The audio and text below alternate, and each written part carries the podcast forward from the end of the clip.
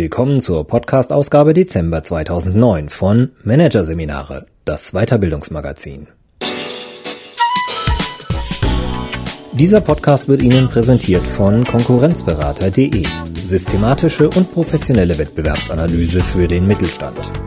Der Konkurrenzberater hilft mit neuen Tools und systematischem Training für effektiveres Marketing und mehr Umsatz. Weitere Podcasts aus der aktuellen Ausgabe behandeln die Themen Religiosität im Management, warum Bosse beten und Neurobiologie der Teamfähigkeit, eine chemische Verbindung. Doch zunächst Förderung von Business Schools, Bildung als Denkmal von Axel Gloger. Auch um sich selbst ein Denkmal in der Management-Weiterbildung zu setzen, pumpen Milliardäre und Multimillionäre große Summen in private Hochschulen. Mit dem Geld der Mäzene wurden vielerorts vorbildhafte Lehr- und Forschungsmodelle konzipiert. Flops unter den Gründungen zeigen jedoch, dass für das Gelingen mehr nötig ist als ein siebenstelliger Eurobetrag. Hier ein Kurzüberblick des Artikels. Großzügige Finanzspritzen, wie Milliardäre das Überleben der WHU und der IUB sicherten. Knapp dem Exitus entgangen. Warum sich für die UWH schließlich doch noch ein rettender Sponsor fand. Studenten und Professoren heiß umworben, warum private Universitäten ein Alleinstellungsmerkmal brauchen. Aus vor dem Staat, woran die Murmann School scheiterte.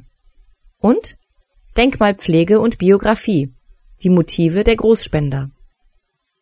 Welches Hobby teilen die Unternehmer Max Grundig, Hans Riegel, Klaus Konrad und Ferdinand Mühlens? Die Liebe zur Hotellerie. Grundig, der mit der Produktion von Radios und TV-Geräten ein Vermögen machte, erwarb noch als 78-Jähriger ein Genesungsheim für Offiziere im Schwarzwald und baute es zu einer Fünf-Sterne-Herberge aus, dem heutigen Schlosshotel Bühler Höhe. Gummibärchenunternehmer Riegel kaufte sich auf den Bergen hoch über dem Rhein bei Boppard das Hotel Jakobsberg und möbelte es mit einem Golfplatz samt Hubschrauberlandeplatz zum Edelreiseziel auf Konrad, Seniorchef von Europas größtem Elektronikversandhaus, verewigte sich mit dem fränkischen Burghotel Wernberg. Und 4711-Inhaber Mühlens leistete sich schon im frühen 20. Jahrhundert ein riesiges Tophotel auf dem Petersberg bei Bonn. Sich eine Luxusherberge zu halten, gehörte in gehobenen Unternehmerkreisen in Deutschland lange zum guten Ton. Bis Otto Beisheim einen neuen Standard setzte. Bildung statt Beton, Hochschule statt Hotel – nach diesem Motto spendete der Gründer des Metro-Konzerns und mehrfache Milliardär aus seinem Vermögen. Im Jahr 1993 griff er besonders tief in seine Privatschatulle. 50 Millionen D-Mark widmete er der Wissenschaftlichen Hochschule für Unternehmensführung, kurz WHU, in Fallendar bei Koblenz. Das war ein Durchbruch, taxiert Professor Udo Glittenberg, Mitgründer der WHU und bis 1985 eben dort Professor, Beisheims Großspende so viel privates Geld war bis dato noch nie einer deutschen Hochschule gewidmet worden. Beisheims Beispiel macht Schule. Deutsche Unternehmer spenden seither für höhere Bildung und das reihenweise. Dabei öffnen sie ihre Börsen weniger für etablierte Bildungsbetriebe, sondern vor allem für Hochschulen, die ohne das Geld der Mäzene kaum überlebensfähig wären. So wie anfangs die WHU. Die ersten Studenten der Fallendarer Hochschule liefen auf ihrem Weg in die Seminarräume an Kinderjäckchen und bunten Schulranzen vorbei, die auf Kniehöhe aufgehängt waren. Denn die WHU startete ihren Betrieb in einer Grundschule im Koblenzer Stadtteil Karthause als Untermieter. Ein eigenes Gebäude konnten sich die Gründer nicht leisten. Auch in den Folgejahren war das Geld meist knapp. Erst die 50 Millionen nahmen der Hochschule den Druck des Überlebenskampfes. Als Dank für den mäzenatischen Einsatz gab sich die BWL-Lehrstätte einen neuen Namen. Im Jahr 1993 wurde aus der Wissenschaftlichen Hochschule für Unternehmensführung Fallenda die WHU Otto Beisheim School of Management. Die Geschichte der Business School in Fallendar wiederholte sich einige Jahre später in verschärfter Form in Bremen. Hier war 1999 die International University Bremen an den Start gegangen und schon bald nach ihrer Gründung dem Zusammenbruch näher als dem Leben. Bis 2006 hatte die Hochschule 86 Millionen Euro Bankschulden aufgehäuft. Das tief in den roten Zahlen steckende Land, das die IUB mit Startkapital ausgestattet hatte, konnte nicht aushelfen. Die Situation schien ausweglos. Ein ganz privater Fehlschlag lästerte die Tageszeitung Taz seinerzeit in einem Bericht. Wieder tauchte ein Retter auf, wieder ein Milliardär. Kaffeeerbe Klaus Jakobs. Der Unternehmer sagte der klammen Uni die größte Einzelspende zu, die bis heute eine deutsche Hochschule aus privater Hand erhielt, 200 Millionen Euro. Die riss den kranken Patienten aus dem Koma. Heute ist die Hochschule saniert. Zum Dank für die rettende Finanzspritze erfolgte auch diesmal eine Namensänderung. Die einstige IUB heißt heute Jacobs University Bremen. Die Fälle von WHU und IUB zeigen, ohne Großspenden können die privaten Hochschulen vor allem in den ersten Jahren kaum überleben. Eine Hochschule betreiben ist teuer, wenn es gut werden soll, konstatiert Walter Hiller, Sprecher der Software AG Stiftung, die im Hochschulmäzenatentum äußerst aktiv ist. Hinter der Stiftung steht der Mitgründer und langjährige Vorstandsvorsitzende der Software AG, Peter M. Schnell. Mit seinen Millionen ermöglicht er es der Stiftung, dort mit Spenden zu klotzen, wo Kleckern nichts bringt. Die Erfahrung zeigt, zumindest zweistellig sollte die Starthilfe für eine private Hochschule in die ersten Jahre ausfallen. Denn nur so kann die Gründung aus dem Alltagskampf um das Klein-Klein herauskommen. Zwei Universitäten, denen die Stiftung unter die Arme greift, bestätigen diese Einsicht. Schnells erstes Projekt war die Alanus Hochschule in Alfter bei Bonn. Seine Stiftung fördert die 1973 als Kunstschule gegründete Einrichtung seit vielen Jahren. Für den Neubau eines BWL-Fachbereichs ließ der Mäzen eine Extrazuwendung in Höhe von 14 Millionen Euro springen. Auch die Universität Witten-Herdecke (UWH) gehört neuerdings zum Einflussbereich Schnells. Die 1983 gegründete Hochschule konnte zwar lange Zeit auf Zuwendungen vornehmlich von Bertelsmann und Deutscher Bank bauen, aber diese Förderung war befristet. Nach deren Ende gehörte die Geldkrise zum Alltag der Hochschule Davon zeugen auch die Neujahrsbriefe der UWH-Präsidenten an die Förderer der Hochschule. Über viele Jahre hinweg garnierten Angstwörter wie Hiobsbotschaften, Liquiditätsengpass und bewegtes Jahr diese Korrespondenz. Sie sind Zeichen für die Zitterpartie, die die private Universität Ende 2008 bis an den Rand des Kollaps brachte. Während dieses Sichtums kam der Notarzt aus dem Hause Schnell gleich zweimal. Im Jahr 2007 lautete seine Diagnose Hoffnungsloser Fall. Hilfe erfolgte nicht. Im Jahr 2009 entschied sich die Stiftung dann doch zu einer Intervention, die sich als lebensrettend erweisen sollte. Die UWH erhielt 4 Millionen Euro Beteiligung am Gesellschaftskapital, überdies eine Garantieerklärung über 10 Millionen Euro und eine laufende, projektbezogene Förderung von 500.000 Euro im Jahr bis zum Jahr 2014 macht das eine Fördersumme von 16,5 Millionen Euro. Der Hauptgrund, warum die Stiftung in die finanzielle Bresche sprang? Die Universität ist ein kostbares Stück deutscher Hochschulgeschichte, sagt Walter Hiller. Zu ihren Besonderheiten zählen der ganzheitliche Lehransatz, der durch den Gründungspräsidenten Dr. Konrad Schily anthroposophisch geprägt wurde, und pionierhafte Forschungsleistungen, etwa auf dem Fachgebiet Familienunternehmen. Dass die Geschichten von der gestrauchelten Privathochschule nicht immer gut ausgehen, zeigt der Blick auf ein anderes Projekt, das nie zum Laufen kam, die Hanse-Universität.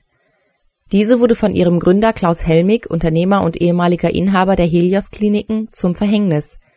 Seine ehrgeizig gestartete Hanse-Universität in Rostock hatte zwar einen Businessplan, Studienprogramme für ein BWL-Studium und perfekt ausgestattete Räume, aber es wurde zu wenig in die Gewinnung von Bewerbern um Studienplätze investiert nach zwei Semestern Lehrbetrieb waren gerade einmal drei Studenten eingeschrieben. Per 31. März des Jahres 2009 ließ Helmich deshalb die Reißleine ziehen. Der Betrieb wurde geschlossen. Der Flop lenkt den Blick auf ein Risiko, das in jeder Gründung steckt. Ein neues Angebot braucht ein Alleinstellungsmerkmal, gerade wenn es um Bildung geht, sagt Marktkenner Ingo Rollwagen. Ein Spender sollte sein Projekt mit einer klaren Idee für die Zukunft ausstatten. Geld geben allein reiche nicht.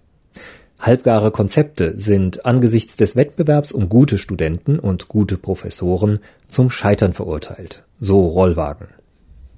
Ohne den dringenden Wunsch, die Welt ein kleines Stück zu verändern, geht es nicht, sagt Multihochschulgründer Udo Glittenberg, der nicht nur an der WHU, sondern am Start der European Business School, kurz EBS, mitbeteiligt war.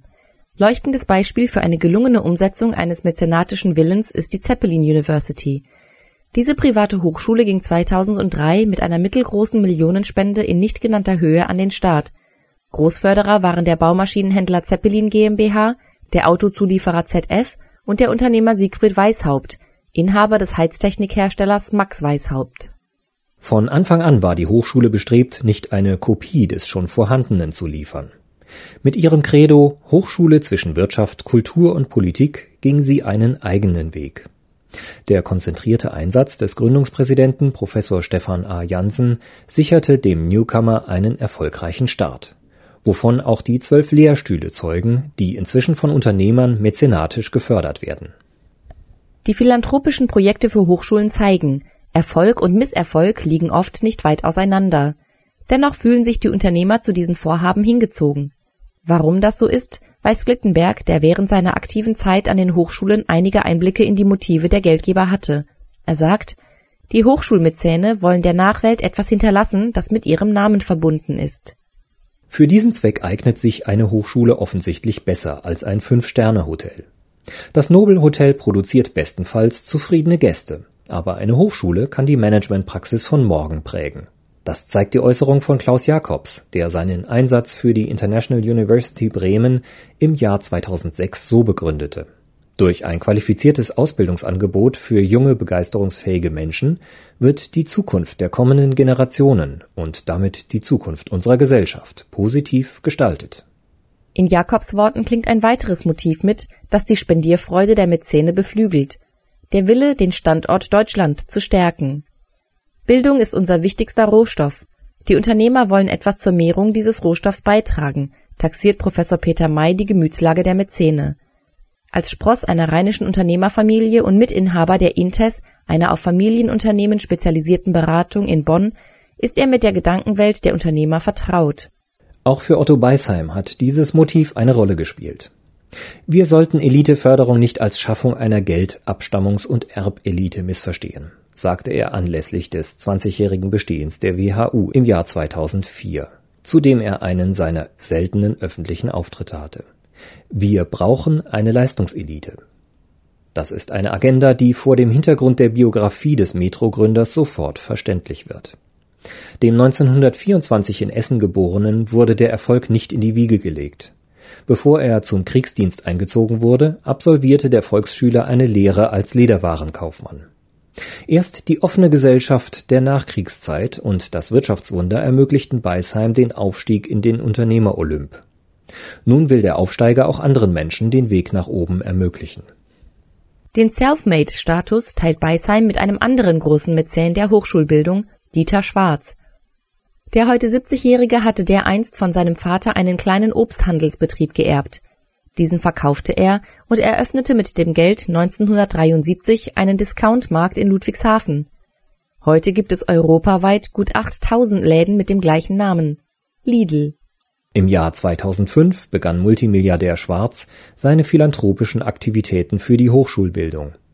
Er wertete seine Heimatstadt mit einer Managerschule auf, der Heilbronn Business School. Mit unserer Business School will Dieter Schwarz den unternehmerischen Geist fördern, erklärt der Geschäftsführer der Einrichtung, Thomas Bayon. Drei Management-Masterstudiengänge sowie einen rechtswissenschaftlichen Studiengang hat die Schule im Angebot. Schwarz laufende Unterstützung bringt der Schule die Substanz, die sie für das Überleben braucht. Zwar werden auch Studiengebühren fällig, aber die Stiftung trägt den größten Teil zur Finanzierung bei, sagt Dr. Erhard Klotz. Er ist Geschäftsführer der gemeinnützigen Dieter Schwarz Stiftung, die sich aus Ausschüttungen der Unternehmen Lidl und Kaufland finanziert. Jedes Jahr steuert der Unternehmer einen größeren einstelligen Millionenbetrag für den Betrieb der Bildungseinrichtung bei, die im Frühjahr 2009 in German Graduate School of Management and Law umbenannt wurde. Der Fall auch dieses Großmäzens zeigt, Schwarz will ebenso wie Beisheim mit seinem Engagement für die Hochschulbildung anderen auf den Weg verhelfen, den er selbst gegangen ist. Ein Motiv, das auch andere Unternehmer antreibt, die Hochschulbildung zu unterstützen. Dass die Unternehmer sich durch ihr Mäzenatentum ein Denkmal setzen, ist ein willkommener Zusatzeffekt.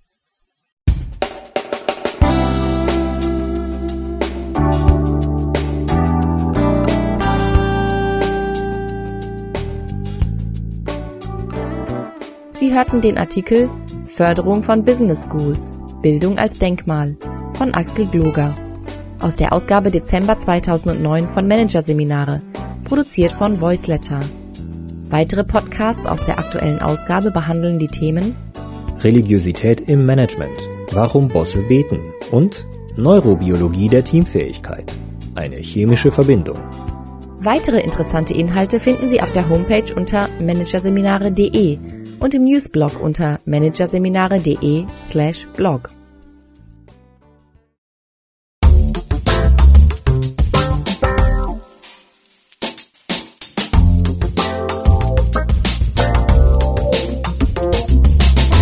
Das war der Podcast von Managerseminare, das Weiterbildungsmagazin. Ausgabe Dezember 2009. Dieser Podcast wird Ihnen präsentiert von www.konkurrenzberater.de. Konkurrenzanalyse als Navigationssystem für den Wettbewerb. Übrigens, immer mehr mittelständische Unternehmen investieren in eine professionelle und systematische Wettbewerbsbeobachtung und sind dadurch schneller am Markt, machen mehr Umsatz, kommunizieren klarer. Mehr Informationen, Beratungs- und Trainingsangebote zum Thema Konkurrenzanalyse finden Sie unter www.konkurrenzberater.de